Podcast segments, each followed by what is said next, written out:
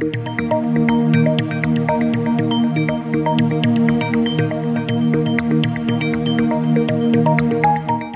horizonte de hoy de Ramón Pérez Maura. Sánchez infama a Ayuso. Hay una patología psiquiátrica que lleva a los que la padecen a creerse sus propias mentiras.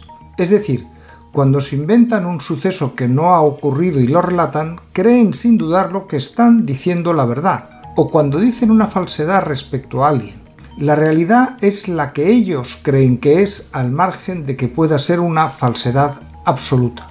Y no alteran esa realidad por malicia, sino simplemente por la patología que padecen. Quienes hemos tenido cerca a personas que padecen este problema, sabemos lo complicado que puede llegar a ser el tratamiento. Sin ninguna pena por Pedro Sánchez ni afán alguno de aminorar la trascendencia de sus mentiras, cada día estoy más convencido de que Sánchez padece esta patología.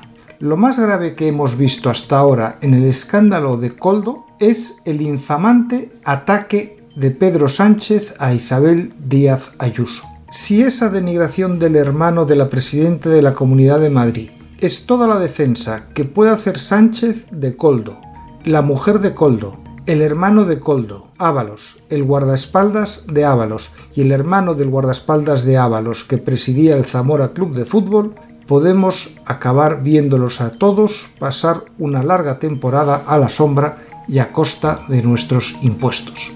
Decir que no se investigó al hermano de Díaz Ayuso por las compras que se hizo durante la pandemia es verdaderamente infamante, porque todo el mundo sabe que fue investigado por la Fiscalía Anticorrupción, quien manda en la Fiscalía, y por la Fiscalía Europea. Supongo que el presidente del gobierno no pretenderá decir que esas dos fiscalías están bajo el control del Partido Popular, como insinúa habitualmente del Poder Judicial en España. Yo no voy a discutir si Sánchez es amoral.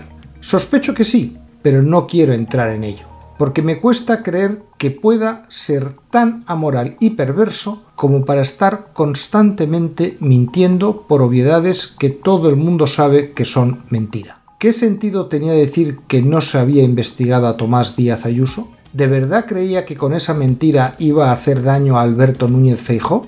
Hay que tener una patología muy avanzada para hacer una afirmación como la que lanzó el presidente del gobierno en Marruecos y pensar que eso tiene recorrido. No me consuela nada decirlo, pero en Sánchez no es simple maldad lo que le lleva a mentir. Es una patología mucho peor que hace que España esté en manos de un tipo que debería estar en el psiquiátrico. Ni los suyos se atreven a intentar ponerle la camisa de fuerza. La situación es tan grave que ya ni su núcleo ha respondido a Díaz Ayuso cuando ella ha contestado a las afirmaciones de Sánchez que me gusta la fruta. Si yo fuera ella, se lo habría dicho más veces y con más intensidad.